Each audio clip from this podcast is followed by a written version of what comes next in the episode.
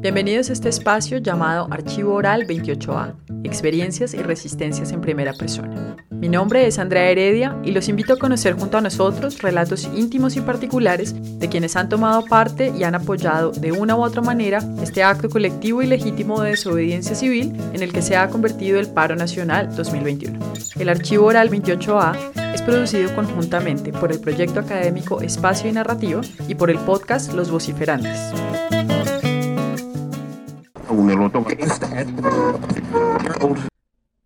Desde Valencia, España, Patricia nos comparte cómo han sido las jornadas de protesta, las cuales están acompañadas de arengas, rezos y bailes, y un sentimiento de unidad nacional nunca experimentado por ella.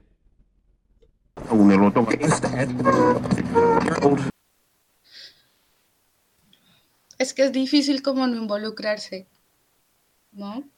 sí, sería como meter la cabeza en un, en un hoyo y, y, ya quedarse ahí porque em, las noticias te encuentran, ¿no? El, lo que llega aquí por medios oficiales eh, es poco, sí llega, pero es, es poco. De hecho, hace poco salió un artículo en el país que dice, bueno, por lo menos el, el discurso no está tan alejado de, de, la realidad. Eh, pero, pero todo va por redes sociales, ¿no? Cuando ves eh, eh, pues todo ese flujo de, información es, es, que no se puede quedar indiferente, es muy difícil eh, eso. Yo estaba comentando antes que yo hace un año mm, decidí como quitarme de redes un poco, salirme un poco de, de redes, directamente como mermar hasta quitármelas del móvil. De hecho, no tengo, sí, las sigo conservando. Y entro muy eventualmente eh, y justamente, eh, pues ha habido, donde se, ha más, donde se ha visto más movilizaciones, pues tus amigos que te postean eh, lo que está pasando y más eh, pues mi familia vive en Tuluá y Buga está súper cerquita a, a, Tuluá y, en Buga estaban pasando cosas que parecían de, una película de horror, ¿no? Eh, los videos que llegaban desde, desde Buga eran, eran catastróficos y era muy preocupante y era, pues, entonces es muy difícil como no tomar partido y creo que era un sentimiento en común entonces, hace como dos semanas se empezaron a formar eh, las primeras concentraciones, por lo menos eh, en, todo el Estado español. Han habido, en Madrid sobre todo, eh, en Barcelona, pero bueno, de hecho, hay, mm, aquí hay un, como un canal no oficial en el que la comunidad de migrante, pero eh, antirracista, recibe noticias. Los que estamos y, crearon un canal especial como en, Telegram para mm, dar información eh, sobre Colombia, eh, pues información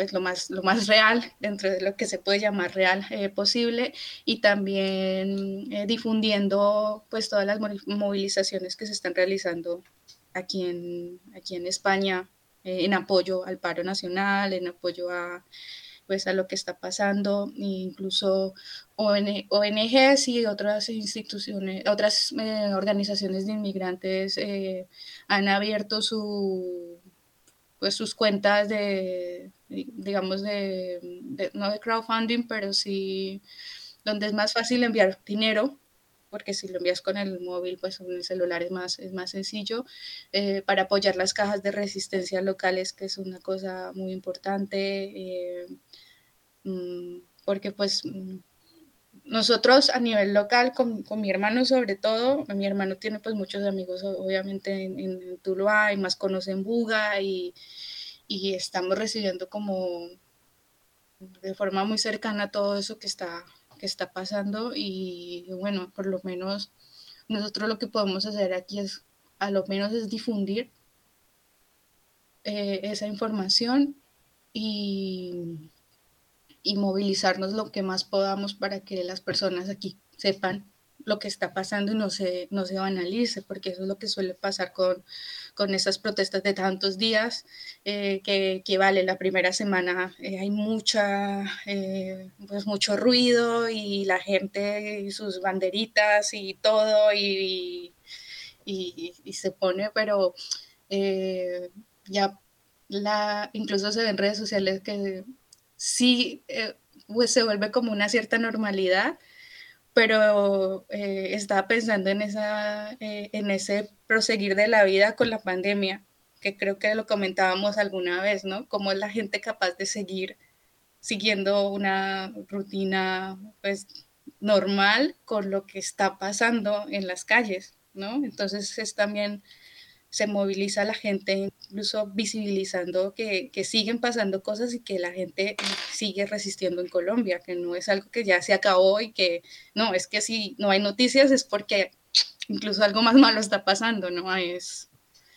Entonces, bueno, eh, me iba de aquí hace 15 días se formó una, eh, una concentración muy grande en la sala de en la plaza del eh, ayuntamiento, eh, que sería como la alcaldía, la plaza de la alcaldía, que sería como el, sitio de reunión más grande.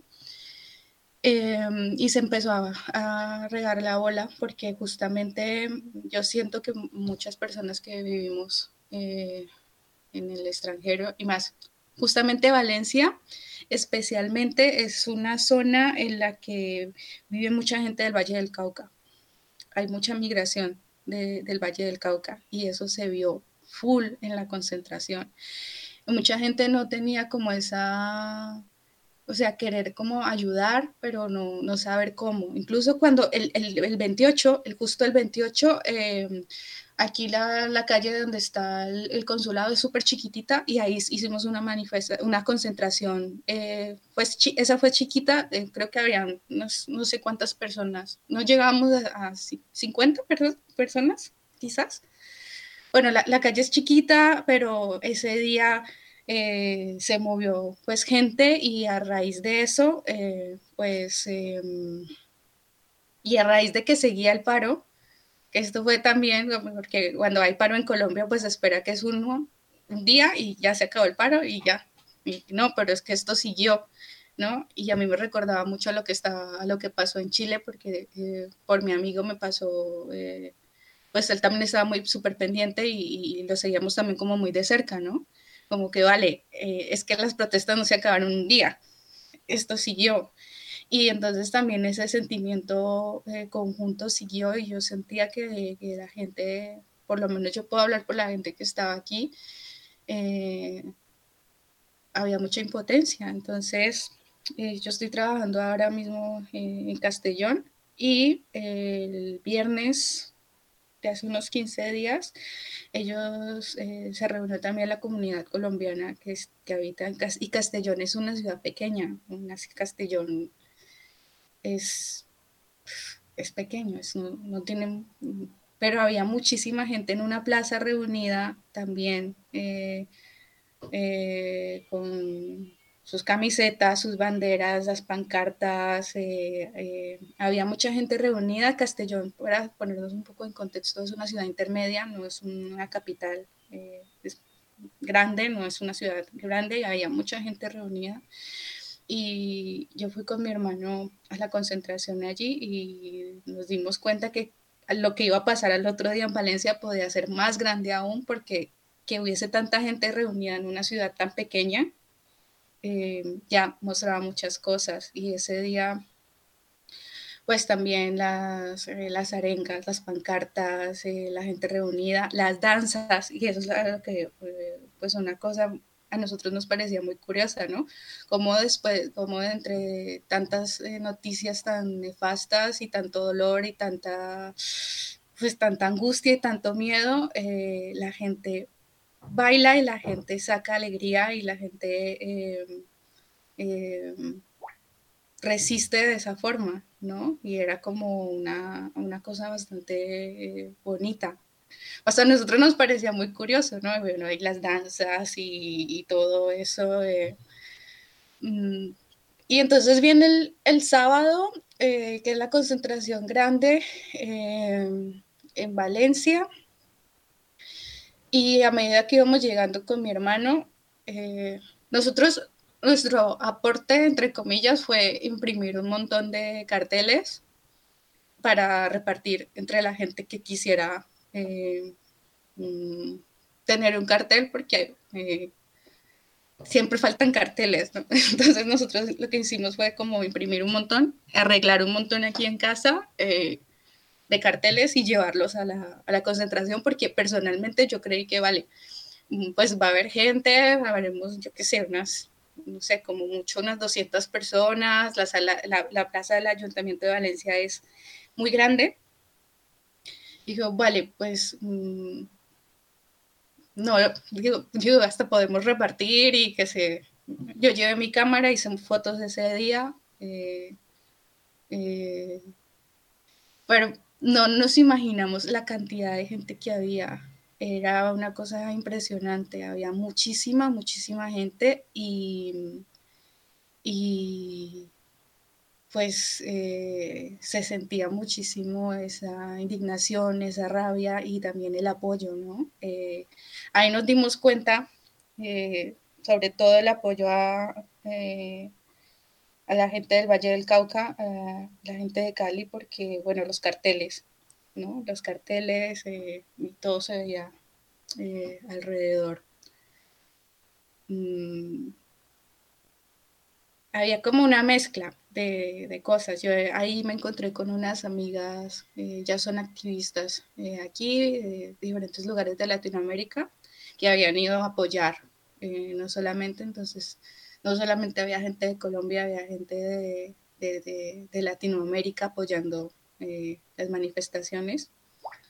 Y eso fue muy bonito y me contaba ella, pues este nivel de convocatoria solamente lo tiene el Día del Orgullo aquí en Valencia.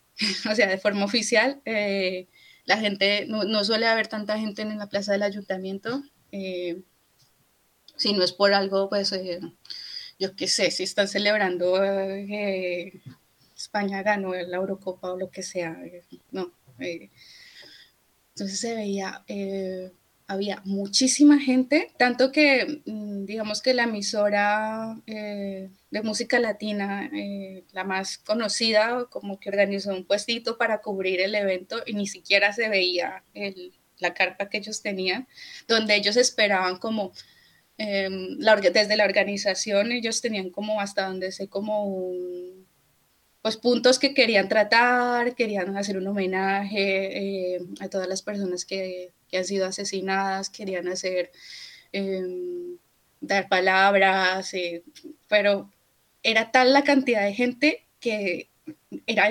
imposible eh, centralizar todo en un solo punto. Entonces, ellos mismos no se esperaban la cantidad tan grande de gente que fue a apoyar el paro y también a mostrar esa esa rabia, esa indignación, em, mm, de muchas formas. Entonces, y, me acuerdo de, tengo una amiga mexicana que se llama Odette y ella fue con, con, su pareja y me cuenta, bueno, nos encontramos, fue muy bonito y, y, me dice, bueno, es que ahorita mismo no sé a dónde está, porque está en la zona de las oraciones, que había un grupo rezando eh, en una esquina y estaban así súper devotos y estaban rezando y otra, o no sé si irme a la zona de la rumba porque estaban bailando salsa choque en otro lado, eh, también cantando arengas y, y, bailando a lo que da.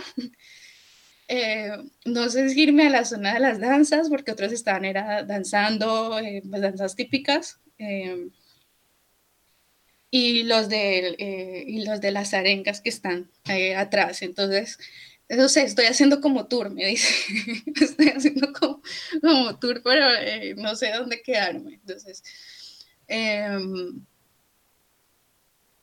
eh, nosotros aquí en Valencia llevamos viviendo unos seis años, seis, casi siete años, y no habíamos visto una concentración eh, en apoyo.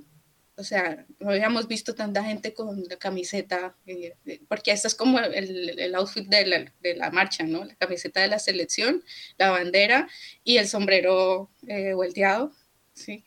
si no tiene sombrero volteado, es como, bueno, eh, y la mochila, eh, la mochila arahuaca. Ese es como el, el, outfit. Entonces ese día la gente saca su, su outfit y, y, pues se veía y, pancartas de todo tipo en apoyo. Eh, la más famosa quizás, la que sea eh, una de las más curiosas y las más famosas que se ha popularizado en Europa es em, Duque dijo más mentiras que yo cuando dije que venía de turista. Y eso es algo que a, todo el mundo, pues obviamente lo entendíamos y, y, venía así, ¿no? Entonces, habían pancartas de ese tipo, pancartas del tipo hubo unas que me, llegaron bastante porque eran como, eh, vinimos, o sea, estamos aquí, hemos migrado eh, para que nuestros hijos puedan estar tranquilos, no por la plata, no por, eh, no por, no, no, migramos por, no migramos por dinero, sino por tranquilidad. No queremos que las personas que, estén allá, esa sea su, su prioridad y su, entonces eso fue, había mensajes de ese tipo y y pues muchísimas, eh, muchísimas, muchísimos mensajes, muchísimas pancartas y muchísimas em, miradas eh, como de empatía, ¿no? Entre, entre las personas somos totalmente desconocidos, nos une eso, pero tú mirabas a otra persona y directamente em, podías sentir. Eh, pues eh, ese, ese, sentimiento y eso fue, eso fue muy bonito. Eso fue muy bonito. Ese día nos quedamos con muchos sentimientos encontrados. Mm, el estar preparando, digamos, eh, pancartas para, para, llevar para el día anterior, para, para tener ahí, eh, decíamos, bueno, es que no, no podemos hacer mucho más, pero sí hablar y y decir, ¿no? Y también porque yo creo que a nivel, todos teníamos como una semana bastante cargada, tenemos unas semanas bastante cargadas y es bastante difícil, eh, en mi caso personal, mm, ponerse a preparar clase cuando llegan ese tipo de noticias, ¿no? Como que uno no sabe hasta qué punto la salud mental y lo que uno recibe de redes hay que mermarlo porque es un goteo de información constante y, terrible y, muy, muy abrumante, ¿no? Entonces, uno no sabe hasta qué punto eh, la responsabilidad social ha de ganar como a... Yo, yo sé lo que está pasando, pero eh,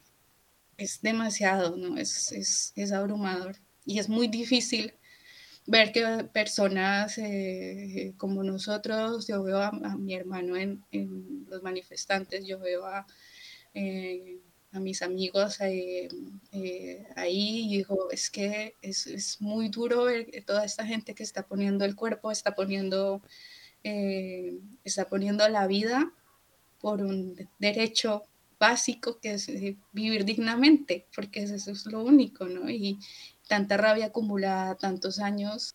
O sea, era algo que iba a pasar, pero no, no sabíamos muy bien cuándo ni cómo iba a pasar y ni, ni sabíamos también que toda esa rabia, esa indignación iba a superar una pandemia. Es muy duro ver, por ejemplo, a, las personas en fuga, a las personas resistiendo. Eh, eh, es cuanto menos eh, difícil ver a todas esas eh, mamás que están en primera línea apoyando a sus hijos para que no se los maten, ¿no? Y ahí, y, y, y, yo creo que lo más duro aún es saber que toda esa violencia no nos había tocado de forma tan directa, pero ya estaba pasando en el campo y estaba tocando a, mucha gente inocente. entonces, toca, duele por muchos lados, duele por un momento eh, la indiferencia porque nosotros sabemos que eh, hay guerra y están, eh, hay violencia y se está matando gente inocente y están matando líderes sociales y, y, nos enojamos y nos enfadamos, pero hasta que toca de una manera tan directa no entendemos la magnitud de, de, todo esto. Entonces, mm, es algo, yo qué sé, es como, es, son, muchas cosas, es abrumante, ¿no? Por un lado es todo eso y por otro lado eh, me parece precioso eh, todo lo que se está gestando, porque tras de todo eso hay esperanza, ¿no? Y sabes, otra cosa eh, muy bonita que vi es que había gente de todas las edades, entonces no era algo solamente de jóvenes que van y, y bueno, estamos enfadados y somos nosotros, no, no, habían desde niños muy pequeños que ni siquiera han nacido en Colombia, pero que son colombianos, eh, con sus camisetas de la selección o de, X, eh, pues, apoyando con sus pancartas, hasta abuelitas, ¿no? Y, yo veía incluso a, eh, abuelas, madres, gente de, de, todas las edades, gente que tiene un poco más de privilegio aquí. Había tanto como, yo qué sé, como el estudiante que se viene porque está estudiando aquí su, su maestría su doctorado, que, que, habían bastantes, hasta eh, las personas que, que, cuidan y que están, que han también estado en primera línea, en la, pero en la pandemia aquí, cuidando, ¿no? Y que también han estado muy invisibilizadas, ¿no? De hecho, una de las organizaciones que, estaba como convocando toda esta concentración era la de mujeres refugiadas y, mujeres migrantes que, pues que se apoyan aquí directamente y que, también les ha tocado duro. Entonces es, es, bastante eh, fuerte y bastante bonito ver que no era solamente un grupo, no eran solamente los estudiantes o no solamente eran los, no, era absolutamente toda, había gente, había todo tipo de representación, ¿no? Entonces, desde los de las danzas, desde los de la salsa choque, hasta los que estaban eh, orando porque son de la, de la iglesia cristiana X. Gracias por acompañarnos en este episodio de Archivo Oral 28A, Experiencias y Resistencias en Primera Persona. Los invitamos a construir este espacio con nosotros, compartiéndonos sus relatos y experiencias sonoras a través del correo electrónico archivo28a.gmail.com. Queremos también mandar un saludo caluroso a los amigos y aliados que han contribuido a replicar nuestra convocatoria y han apoyado esta iniciativa. Un abrazo grande a todos ellos. Hasta pronto.